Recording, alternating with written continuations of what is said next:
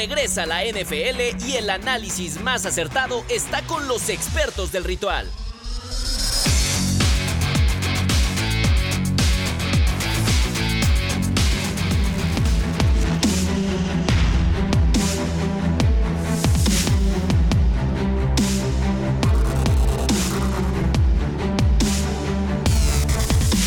Bienvenidos, bienvenidos a todos ustedes amigos del ritual. Aquí estamos una semana más con toda la información de la NFL, semana número 9, muchas cosas que destacar, pero antes que nada, buenos días, tardes o noches muchachos. Lalo Ruiz, Gabriel Martínez, Pablo de Rubens, quien les habla. ¿Cómo están señores? ¿Todo bien? Muy bien, todo muy bien. Sigo sin entender cómo hay gente que no le puede gustar la NFL y estaremos abordando ese tema un poco más adelante. Esta semana nos regaló lo poco probable, lo imposible y la clara muestra de que un equipo no quería a su entrenador. Hablaremos acerca de un hombre que cambia de equipo, no entrenó una sola vez con los vikingos y gana. La historia de los Texans con CJ Sprout, que es una locura, No, y mejor con ese que Mahomes. pateador, eh, también. y sin pateador. En fin, hay muchas cosas que practicar. Estamos muy bien. Eso, Estamos lo más contentos. importante, qué bueno que estás bien, Lalito Ruiz. Nos damos Con el dedo pero no se fije. Gabriel, ¿cómo estás? ¿Qué tal, Pablo Lalo? Muy bien, muchas gracias. Pues contento de que tenemos eh, hoy una edición especial del, del podcast de, de Ritual NFL, de, de mitad de temporada.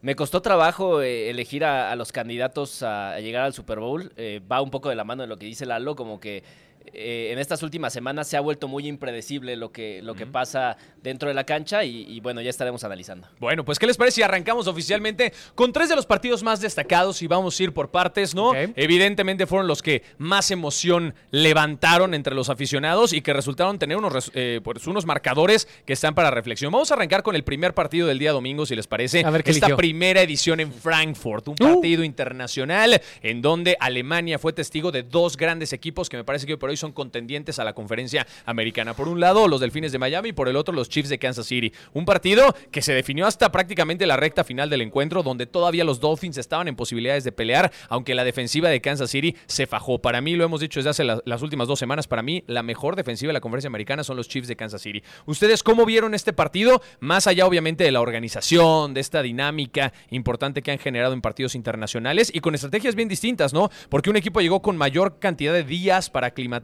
otro llegó prácticamente directo, evitando obviamente el, el jet lag, ¿no? El cambio de horario. ¿Cómo vieron el desempeño de los dos equipos dentro del emparrillado? Estuvo divertidísimo ver la primera edición de esta serie internacional en Frankfurt por muchas cosas. Primero, fue el reencuentro de Tariq Hill con sus ex compañeros. Desde ahí era morboso, la verdad. Cómo iban a recibir a este hombre que ya rebasó las mil yardas, igual que Jay Brown, ahorita llegamos a ese punto. Eh, cómo lo recibe el coach Reed. Ok, bien. Ya se reencontraron, sí, qué bonito. El partido. Ay, Dios mío, la defensa que trae Kansas City Sí, sí. y lo pues no inoperante, pero sí lo frustrante en algunas series ofensivas. Cuando pensamos en Kansas City, por default piensas en una ofensiva explosiva. En esta ocasión, quien saca las papas del fuego es la defensa, como hace una semana, como hace dos semanas. Cuando empiece a caminar como históricamente lo ha hecho la ofensiva de Kansas City, que es en el cierre de temporada regular, agárrense si la defensa sigue con este nivel, porque serán imparables, imparables. Sí, totalmente Esa es la única cosa que les pongo ahí. La otra fue ver a un Tyreek Hill limitado, limitadísimo por una gran defensa y un partido que estuvo interesante del inicio al fin. Entonces Sí. yo con eso me quedo. Muy bien, Gabo, ¿qué pasó con los Delfines de Miami? Eh, pues eh, perdieron otra vez en contra de, de uno de los mejores equipos de- del campeonato. Van, eh, ya son las Águilas de Filadelfia, los eh, Buffalo Bills. Y, ¿Y quién es el otro equipo contra el que perdió Miami que, que está entre los candidatos? Kansas, ¿no? So- y El Kansas, Kansas, son los tres. exacto. Este, entonces, eh, pues la verdad es que el, el equipo eh, preocupa el hecho de que no responde en estos partidos que, que son en contra de los eh, candidatos al título. Y, fue, y fue limitadísimo por esa primera mitad en donde eh, no anotó ningún punto. Llegó a este partido promediando 20 puntos en las primeras mitades. Era el equipo de, toda la NFL que más anotaba en los primeros tiempos. Y, mm, y lo hizo muy bien eh, la defensa de, de Kansas City, como, como bien menciona Lalo. Y también me parece que hay que destacar lo que hizo Patrick Mahomes, porque también eh, Miami limitó muchísimo a Travis Kelsey y, y encontró a ocho receptores distintos a lo largo del partido. Lo es de un, siempre, ¿no? eh, Es un coreback que no es cuadrado, que se sabe readaptar cuando, cuando sus mejores armas no están disponibles. Y, y eso es para mí la clave del, del triunfo de Kansas City. Bueno, y Kansas City confirmando que gana dentro del territorio estadounidense y fuera del territorio estadounidense. Me parece que sí hay un tema de reflexión bien importante, sobre todo para los Miami Dolphins, que pierden estos partidos importantes, ¿no? Que es un equipo con bagaje, ves el roster, ves la mística, ves la dinámica que tiene el equipo y van por buen camino. Es un proyecto que me parece que ha entregado buenos dividendos. Pero si no puedes ganarle a los favoritos de la conferencia, olvídate tú, estás completamente fuera de, de- de- de estos puestos para tratar de buscar. Tienen que corregir algunas cosas de cara a la Sí. recta final y ahí ver si todavía los Delfines de Miami tendrán posibilidades. Pero al final de cuentas, una victoria de los Chiefs de Kansas City importantísima para ponerse en el primer lugar o consolidar ese primer lugar de la conferencia americana. Vamos a hablar de tus águilas de Filadelfia, Lalo Ruiz, ya que querías meter a AJ Brown ahí en el tema. No sé cómo lo hiciste, pero siempre lo haces, hermano. Un partido ante los Cowboys que me parece que tiene muchas reflexiones. Yo tengo mi punto de vista, pero antes que nada quiero escucharlos a ustedes sobre lo que ocurrió en este duelo de las 3 de la tarde y cuál fue el desenlace final. Fue un duelo muy sufrido por dos cosas. Filadelfia debe entender que lo más preocupante no es la lesión ni la operación de su ala cerrada, porque se confirma hoy ya lo operaron. No Dallas es que Dallas Goddard, no es que el estado de salud de Jalen Hurts ahorita no es el óptimo. Es preocupante, pero no es lo principal. Lo primero que debe tener cuidado, y esto aplica también para Patrick Mahomes, es cuidar el ovoide. Patrick Mahomes en el partido de Frankfurt perdió inexplicablemente el ovoide. Ok, lo ha hecho continuamente a lo largo de esta temporada y eso es preocupante. Filadelfia, específicamente la ofensiva, debe aprender a cuidar el maldito ovoide. Las entregas son... Hoy tuvimos suerte contra los Vaqueros porque los Vaqueros no quisieron ganar. Los Vaqueros hoy están tristes, hoy están desolados por esta derrota, pero deberían estar contentos porque compitieron quizás contra uno de los dos mejores equipos de toda la nacional y en 25 segundos al final, por poco y sacan el partido. Entiendo lo que dices, Cuando- pero es un duelo divisional. Sí. Yo no pienso que lo vean como, ay, le ganamos al primero. Perdimos un duelo divisional Sí. y eso es costosísimo Mira, en la, la gran noticia para Filadelfia es que ahora tiene una ventaja monumental en el criterio de desempate y sobre todo en las aspiraciones para ser no solamente en el este de la nacional, sino para optar por el primer lugar de sembrado en la conferencia nacional. Esto es extraordinario. Segundo, tu defensa está respondiendo hasta ciertos puntos. ¿Por qué? Es imposible que te marquen en el último cuarto, sin tiempos fuera, offsides, que te marquen roughing the passer, que tengas una interferencia y todo lo que no marcaron, Lalo, perdón que te lo ponga en la mesa, pero los referees tuvieron una actuación más que cuestionable el fin de semana con varios llamados que no se hicieron dentro del campo. ¿eh? Eso no es culpa de Filadelfia. ¿No? no, no, ese- estamos Eh, no termina siendo la directamente con razón los- por la cual pierde, no. Oficiales. pierde Dallas. Y- Pero y- sí es escandaloso. y- Me parece que sí hay que reflexionar. Y también para todos aquellos que dicen, no, es que Dak Prescott no es posible que no nos ponga a competir. Ayer Prescott se equivocó una sola vez y se equivoca contigo. pisando el sideline porque ahí hubiera cambiado todo el partido. Los vaqueros honestamente llegaban como la víctima a este encuentro y salieron con la derrota, pero con una muy buena Se carta de presentación, sin duda. Filadelfia tendrá mucho que reflexionar. Sí, eh, yo creo que este partido está marcado por los momentos clave del, del partido, porque eh, si nos fijamos en las estadísticas, Dak Prescott fue mejor que Jalen Hurts y cada pieza clave de los Cowboys fue mejor que la contraparte de los Eagles. Pero No. Entonces, ¿por qué perdieron? No. Porque Filadelfia aprovechó los momentos clave del partido para, para ser contundente. Y esa, y esa acción que menciona Lalo, que me parece que es de una conversión de dos puntos, en donde Dak, Prescott pisa, pisa fuera del campo antes de entrar a la línea de gol, eh, eso hubiera cambiado totalmente el partido. A veces nos olvidamos de que el fútbol americano se define por centímetros o se define por, por un pelito. Y aquí, eh, pues al, al momento de definir esas jugadas, pues el partido se terminó inclinando en, favor de las Águilas. Yo, a ver, yo me quedo con el tema del discurso, que ya está muy desgastado de, ah, Dak Prescott nunca hace nada bien. Yo me quedo contigo, Lalo. Para mí fue el jugador del partido, ¿eh? O sea, más allá del resultado final, el señor se cargó el equipo al hombro, ejecutó de gran manera. A ver, también nadie es perfecto y de repente hay cositas que durante el transcurso y el desarrollo del partido se llegan a descontrolar. Pero para mí, hoy por hoy, Dak demostró que sí tiene esta importancia en ciertos duelos. De repente en el prime time me parece que tiene algunas cuestiones de decisiones, pero ayer no fue ni cerca el factor por el cual Dallas terminó por perder. Para mí sí los llamados dentro del campo, que no son pretexto, pero sí hay que reflexionar sobre lo que está pasando con los referees, que ya no es historia nueva, evidentemente, ya llevamos mucho tiempo con estas cuestiones, pero sí hubo un par de llamados que fueron cruciales y que terminaron teniendo un impacto inmediato en el partido y en el desenlace y en el marcador. Pero bueno, más allá de eso, me parece que sí, Filadelfia sigue consolidando como el gran favorito de la conferencia nacional y Dallas, que, que si empieza a cerrar y empieza a tener este alto nivel competitivo, me parece que va a llegar a incomodar a varios de los equipos si es que logra llegar a instancias de playoffs. ¿no? La buena noticia para Dallas es que su calendario, lo que les resta para la temporada regular, es facilísimo. Eso es muy Y bueno. en menos de un mes van a tener otra vez el duelo contra las Águilas de Filadelfia. La rudeza del calendario de Filadelfia es otra cosa. Pero en fin, así pasa. No, pero siendo mejor equipo también. Sí. Entonces tienen que demostrar que al final pueden librar estas Ahora, cosas. esa Bueno, última serie ofensiva de, de Dallas, en donde tienes un primer y gol y terminas este, 30 pero es que yardas también atrás. ve Pero- la defensiva que tienes No, enfrente. O sea, De- de los acuerdo, nombres pero, que tiene bueno, Filadelfia. Si aspiras a ser eh, un sí, candidato tendrías al- que al Bowl, derrotar. tendrías que Digamos que van en el camino, algo- ¿no? Están hacer un algo peldaño más en abajo. ese tipo de jugadas, no terminar 30 yardas eh, lejos del- de la zona de anotación. Pues sí, Yo lo único lado, que ¿no? cuestionaría es por qué demonios no lanzaron en esa última jugada a zona de anotación.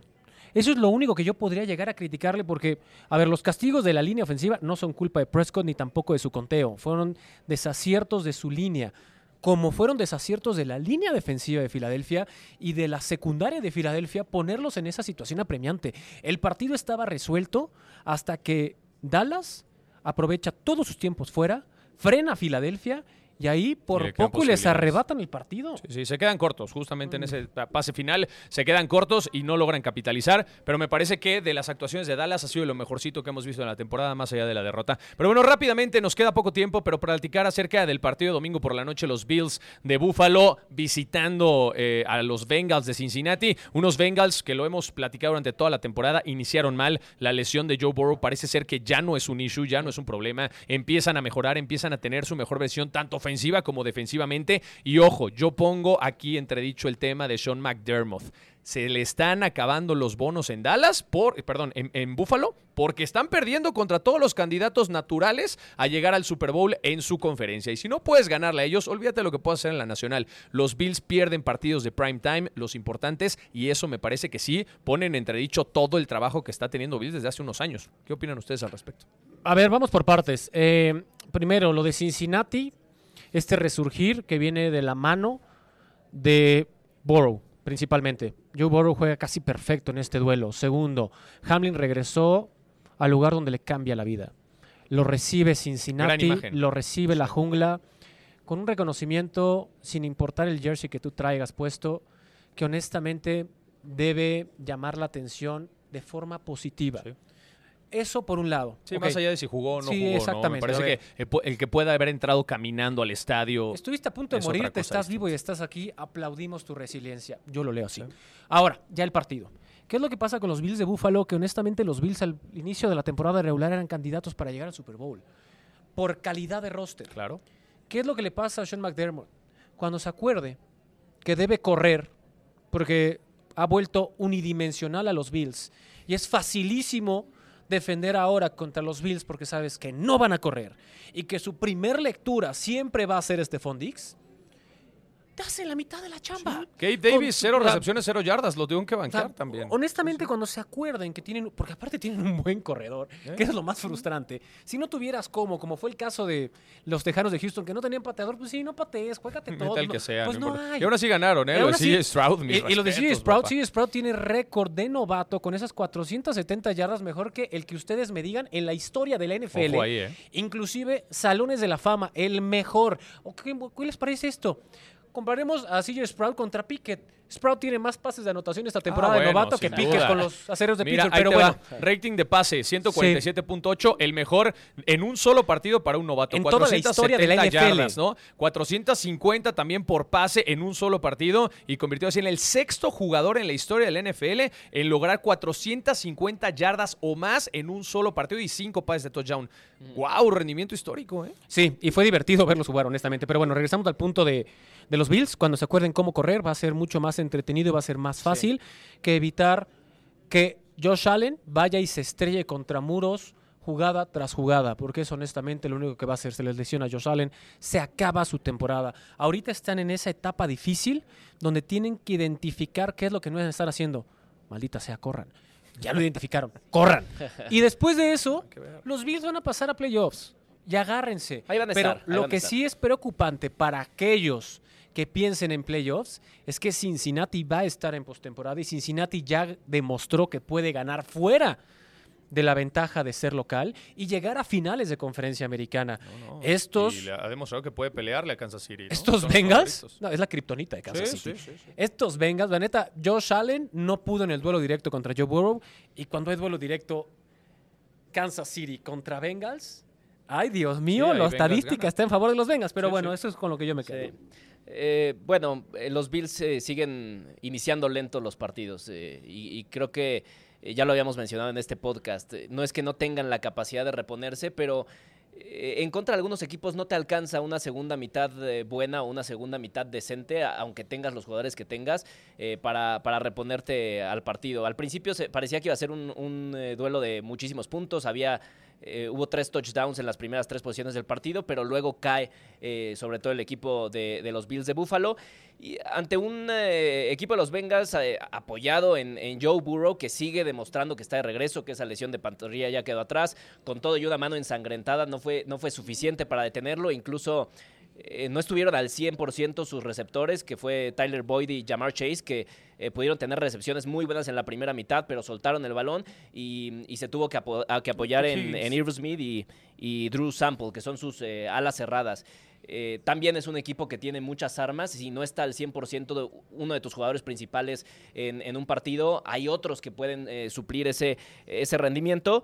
Y bueno, al final eh, Josh Allen no, no es suficiente lo, lo que está haciendo. Tuvo un buen juego, pero para mí tiene que, que ser un poco más líder, que ser que empujar más al equipo. Entregas y- de balón, ¿no? Hay que Sí, cuidar más el ovoide. sí. Ese ha sido uno de los factores a considerar para los Bills de Buffalo esta temporada. Y ahora que los Bengals le peguen así a los Bills en pleno mes de noviembre, me parece que es una señal interesante para lo que se viene adelante. no hablamos de sus osos de Chicago cuando por fin jugaron no, bien. No, no, cuando la por fin algo, algo jugaron trae bien. contra Gabriel Martínez. Muy bien. evidentemente no vamos a hablar de ellos, pero felicidades, Gabo. Me da mucho gusto, en verdad. No, Jugó bien tu equipo, la neta. Y eso es No hay mucho que sorprendente. decir. hay que cuatro decir. entregas de balón, este...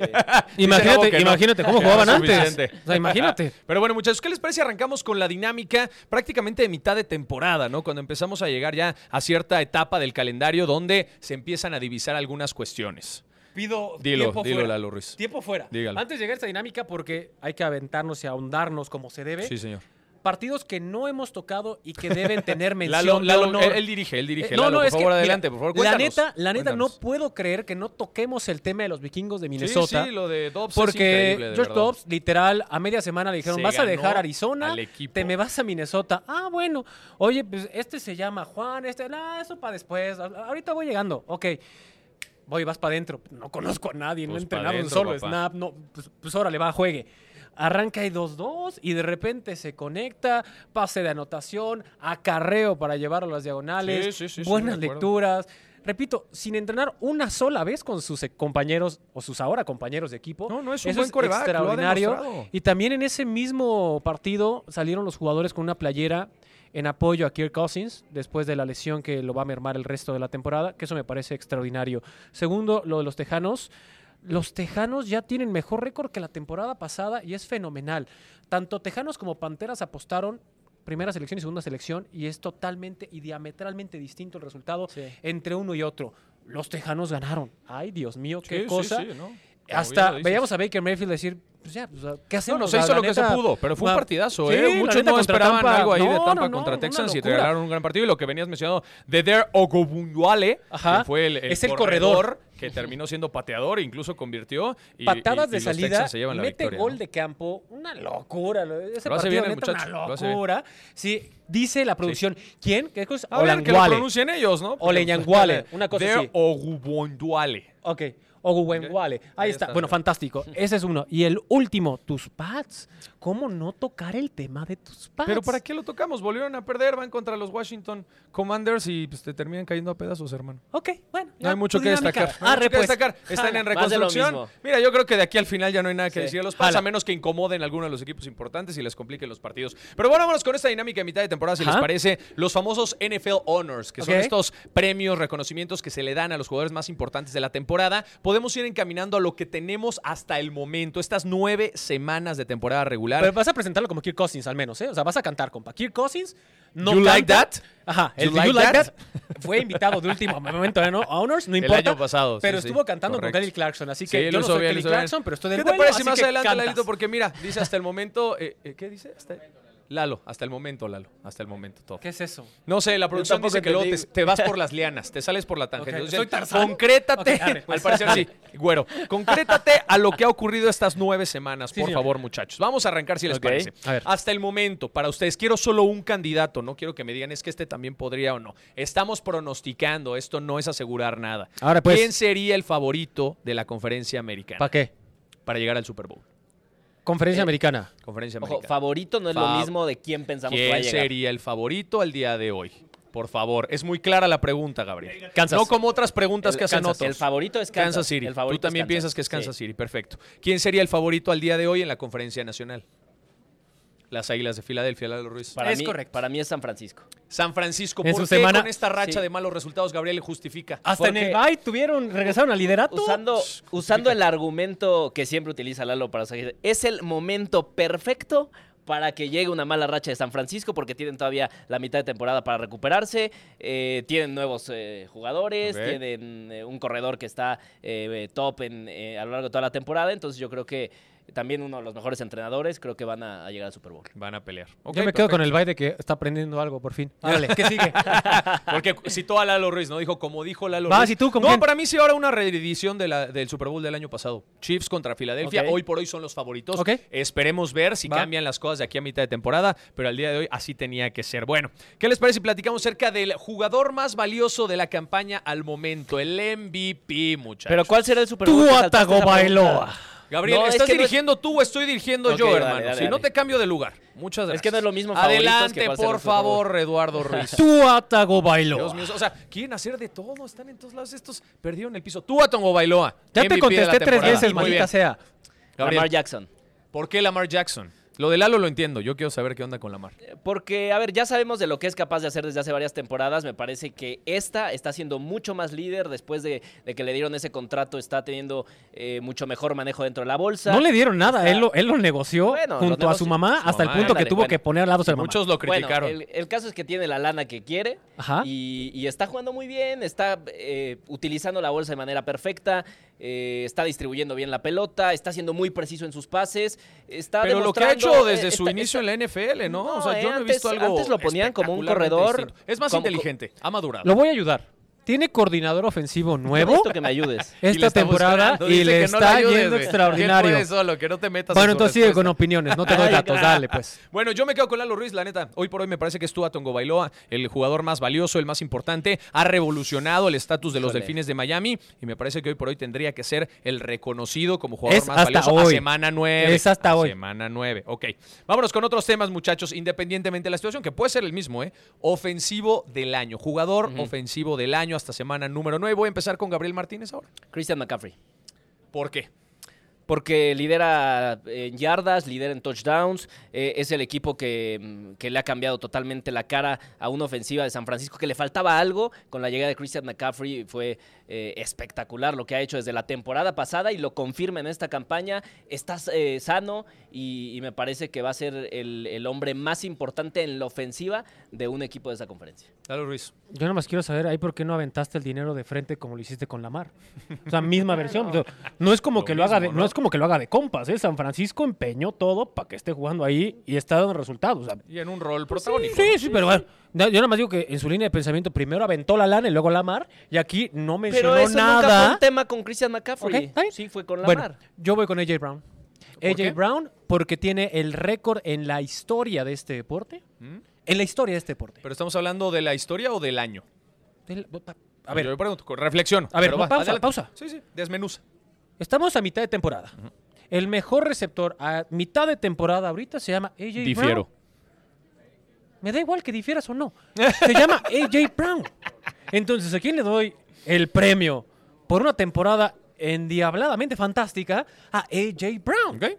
Ofensivo del año, AJ Brown. Ofensivo del año. Siendo objetivos, ¿no, Lalo Ruiz? Quitándonos los jerseys. Pues por número sí. Muy bien, perfecto. Yo voy a diferir contigo, Lalo, y también voy a ir con un receptor, pero para mí, hoy por hoy, el que mejor está jugando en la posición, aunque no ha tenido los reflectores y mu- no mucha gente lo está destacando, es Stephon Dix. Mayor cantidad de yardas en la temporada, mayor cantidad de recepciones. Tal vez en el tema de touchdowns en zona roja ha sido muy distinto, pero para mí, al día de hoy, este señor, con la salida de Justin Jefferson por lesión hasta el momento, se ha llevado el título hoy por hoy, para mí, del mejor receptor de la NFL, aunque no haga sus recepciones. Profesor- profesor de chinos. Espectacular, señor. A ver, ¿cuál es el, prim- el principal criterio para otorgar un reconocimiento ofensivo? ¿Cuál es el primero?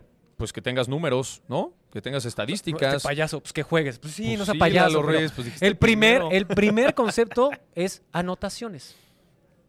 Que son importantes, pero no, son lo más importante, Lalo. Primer Porque concepto. sí, para llegar al touchdown tienes que recorrer 100 yardas Sí, sí, para sí. llegar al primer otro lado. concepto se llama touchdowns por default. O, o sea, Es que entonces para ti yo es mejor dije- un jugador que solo juega en zona roja que un jugador que se echa todo el partido y se echa 35, 40 snaps.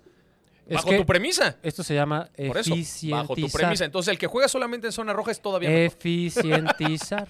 y la otra es AJ Brown no solamente juega en zona roja. No, no, no, ese es punto y aparte. Pero bueno, ya bajo me cansé de defender lo indefendible porque, pues, Ahí es que está. tengo razón. Bien, ¿Qué ¿qué, opinan ustedes? ¿Qué Platíquenos sigue? ahí en plataformas digitales. Pues si ya hablamos del ofensivo del año, hablemos del jugador defensivo del año, ¿les parece? Uh. Adelante, muchachos, por favor, ¿quién? Ah, este va a estar difícil. Pero Hay- hay toda candidatos. mi mente me lleva en este momento a Al más popular. Cleveland. Claro que sí. Y de repente dices, Cleveland, sí, aguanten. A Cleveland. Sí, Y no sí, tiene- no, y es claro, ¿eh? No hay debate. Por cierto, en Yoku, segunda semana consecutiva anotando bien, David en Yoku. Ahora, eso era Hablando parte. de Brown. Eso era parte. Ahora, Miles Garrett, punto. Sí. Y lo que le faltaba a Miles Garrett lo tuvimos en esta semana, que era no provocar el fumble, sino recoger el baloncito. Y esta semana ya lo tuvimos. Es un fenómeno, por más que lo vean Mamey y que le hagan pruebas antidoping después, Pérez Prado porque no se mete nada. señor. O al menos nada que sea ilegal de acuerdo a la liga. Por nada que salga en los O estudios. Nada que sea ilegal de acuerdo a los estándares de la liga, pero es un fenómeno. Gabriel, ¿con- ¿estás de Pues acuerdo? eh, sí, sí estoy de acuerdo, pero quise poner las cosas un poco más interesantes y yo me voy a ir con Dexter Lawrence de los Gigantes de Nueva York. ¿Qué? Como me parece defensivo que ha del tenido- año en un equipo sí. perdedor, cuéntanos, Me por parece favor. que ha tenido una temporada este, espectacular. Las cifras de presión que tiene son absurdas.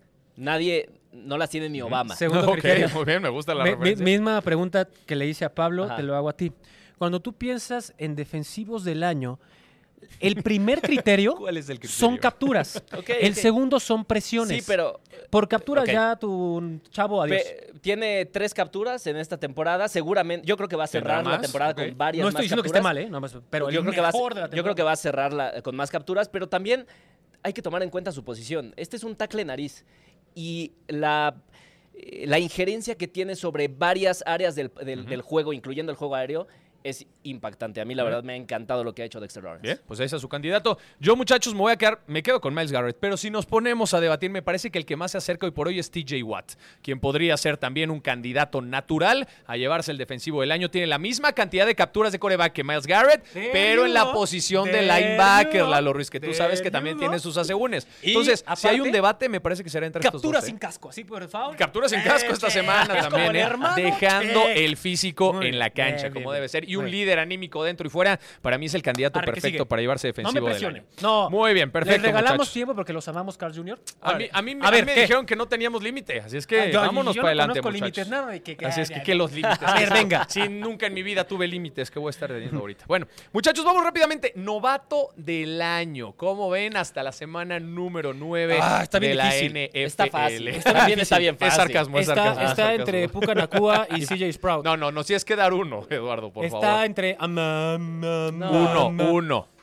Hay Uno. que hacerlo más fácil. Uno. Es una liga de corebacks. No, CJ ok. Sprout. Muy bien, sí, Sprout. Mm. Después de lo que hizo el fin de semana. Eh, yo puse a Puka Nakua, pero creo que en la segunda mitad de temporada pueden resurgir nombres como Villan Robinson o Jamir Gibbs. Ok, interesante. Muy bien, yo creo que estamos en esas líneas y yo voy a dar el comentario impopular, muchachos, porque nunca nadie reconoce a mis alas cerradas, de verdad. Y lo que está haciendo Sam Laporta con el equipo de los Leones de Detroit, mis respetos, está empezando a construir una carrera exitosa en la NFL y las estadísticas lo ponen en la línea de tratar de conseguir la mejor temporada de un novato a la cerrada en la historia O de sea, la NFL. Así es que, Hablando de los Leones de Detroit, que por pones primero. ¿Lo pones primero que a Jamir Gibbs? sí, sí, hoy por hoy sí. Ok. Hoy por hoy yo pongo a la puerta Interesante. como uno de los favoritos, porque no, tal vez no es la posición más flashy de la NFL, pero me gusta hacer este polémico comentario. Sigan dando dentro de la misa. mesa. Es una liga de corebacks. Sí, sí, ¿De sí? Stroud hoy por hoy tendría ¿De que estar, hablan? estoy de Ya, acuerdo contigo. sigue. Bueno, entrenador del año, muchachos, ya que andan muy con mucha velocidad. Cuéntenos. ¿Qué? Nadie. Ok. No, no. McDaniels. Mike McDaniels. McDaniels, te amo. Híjole. Qué copión la Revolu- Qué ¿Por qué copión. copió? Yo no he visto nada. Lo que ahorita- yo no uso el teléfono. Pero bueno, en fin. Este, sí, McDaniels, la neta, lo que está haciendo con Miami, lo que pudo hacer en un segundo año de trabajo y cómo le ha cambiado el rostro a la ofensiva y a la defensa de Miami, espectacular. Independientemente de si le vaya a usted o no a Miami, es una locura porque es sangre nueva. Porque tiene ciertas cosas de Kyle Shanahan, tiene ciertas. Literal, es una, es una receta hecha para. En fin. De acuerdo. Me quedo con él. Cabo. Yo, yo me voy a ir con Dan Campbell. Ok. Sí, me parece Está bien. que, Detroit, está bien, que ha crecido candidato. muchísimo esta temporada y cayó a todas esas bocas que decían que sí era un motivador más en la NFL. Creo que su gestión dentro del equipo y, y- y dentro del vestidor sigue siendo espectacular. Las Demostró últimas que- dos semanas, pero, pero Sí, tiene toda la razón. pero ya demostró que no es un hombre que, que solo puede llorar en conferencias de prensa y, y- No, ella también pone a la niña al lado, y es inteligente, es igual que si Sí, pone a la niña Entonces, eh, la verdad me, me encanta lo que ha hecho con los Detroit Lions, que yo creo que, que además, dicho sea de paso, son mi caballo negro para llegar al Ah, eso no existe, cállese. Aprovechando que ya está aquí, sí, exactamente. Pero bueno, interesante lo que dices rápidamente. Voy a, a secundarte, Lalo Ruiz, para mí. Y me voy a fijar en el tema mediático, porque a la NFL le encanta ver a Mike McDaniels. ¿Correr Está en el todos medio tiempo? lados. Correr, hablar, reflexionar, sus imágenes cuando era balonero, cuando estaba en el equipo de Denver. Para mí es el head coach del que más se ha hablado en estas nueve semanas. Y además. Viene a- real, Y sí. además viene acompañado de grandes resultados. ¿Y sabes Entonces, qué? para mí, hoy por hoy, Híjole. así es. Dice, Así ya se enojó el ser. güero, vámonos, mira, para que te No te enojes, güero, no te enojes, Mira, es lunes. La No, historia la del padrastro, y esto sí es en serio, nos vamos a convertir en ventaneando. La historia del padrastro del entrenador en jefe de los Delfines de Miami es gracias al entrenador de los Delfines de Miami, porque era recoge balones en los campamentos de Denver cuando Sí, era sí, chamaco, pierde una gorra porque estaba recolectando memorabilia y después un señor muy amable, cuando se da cuenta que pierde la gorra y estaba inconsolable, va y le regala la misma condenada gorra que Qué perdió. Luego se lo presenta a su mamá, Detalles. le gusta a su mamá y se vuelve su padrastro. Y se armó. Arre, Y se armó. rápidamente, ¿saben, ya, rápidamente, rapidísimo. ¿saben por qué no puse a Mike McDaniel?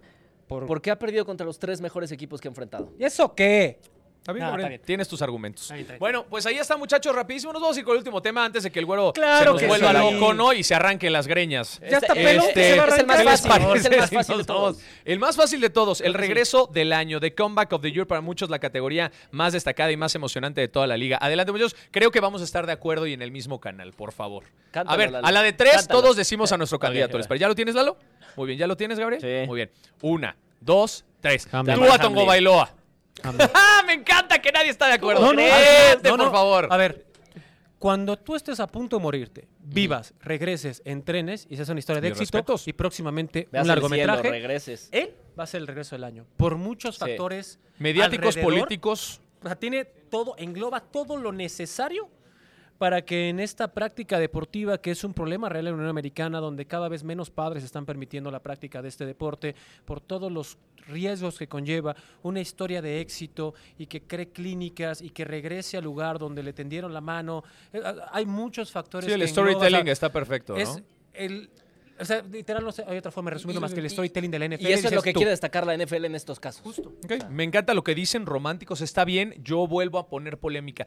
Después del, ojo, hablando de temas políticos y mediáticos, conmociones cerebrales. Tua Tongo Bailoa tuvo este problema el año pasado, tuvo que abandonar prematuramente la campaña y también es un tema en el cual le han puesto ojo los de la NFL. Entonces me parece Pero que no van a querer poner más ahí el dedo en la llaga. No, al contrario, viene de regreso demostrando que pueden mantener la integridad física de los futbolistas dentro del Pero eso No lo sé, saber hasta dentro Ahí de está, 30 ese años. es mi candidato. No lo sé, Rick. Por números, por estadísticas, por regreso del año. Ahí está tu Atongo Bailoa. Ya va contra la barba, que sigue? Ya va contra la barba. ¿qué barba sí tiene? que sigue? No sigue nada, Lalo Ruiz, más ¿Cómo? que despedirnos y agradecerles a todos ustedes que nos hayan acompañado en una edición más de nuestro podcast del Ritual. Recuerden, tenemos programa todos los lunes a las 5 de la tarde en plataformas digitales Ritual el resumen. Además, vamos a aprovechar hoy, lunes, no importa cuándo esté escuchando usted el podcast, se estrena en caliente en plataformas digitales también, para que usted no se lo pierda, 8.30 de la noche todos los lunes. Hoy viene Hugo Sánchez, muchachos, ¿no? Para que lo podamos disfrutar. Un poquito de lo que tendremos en la barra de Azteca Deportes. Se ve que alguien tuvo una plática con el director del área y le dijo, donde no digas que hoy estrenamos conozco- programa. Conozco mi labor, Lalo. No, y también regresa el viernes botanero en tu barrio, así que ya sí vamos a echar Próximamente, próximamente. Sí, sí, ¿sabes qué? No, vámonos. Yo hablo de lo de hoy, Lalo. Bueno, pero de lo de hoy padre. también lo esperamos a las 5 de la tarde en Ritual Resumen, por supuesto. Ahí está, pues muchísimas gracias a todos ustedes. Nos vemos, nos escuchamos a la próxima. A nombre de Gabriel Martínez, Eduardo Ruiz, Pablo Ruiz, Andrea Sola, que no está presente, le mandamos un gran abrazo. Nos despedimos.